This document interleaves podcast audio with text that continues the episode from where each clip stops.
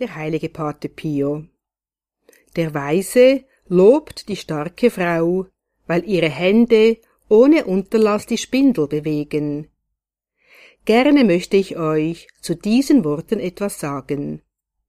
Euer Spinnrocken ist die Gesamtmenge eurer Wünsche. Spinnt deshalb jeden Tag ein wenig. Verwebt Faden um Faden, bis eure Pläne Gestalt annehmen. Und es wird euch unweigerlich gelingen, sie zu verwirklichen.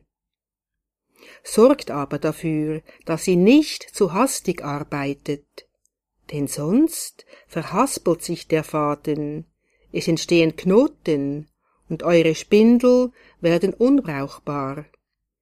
Geht deshalb immer mit Vorsicht und Geduld voran. Und obwohl ihr auf diese Weise nur langsam vorwärts kommt, werdet ihr dennoch eine große Strecke zurücklegen. Nachzulesen in Pater Pio Epistolario Band 3, Seite 564.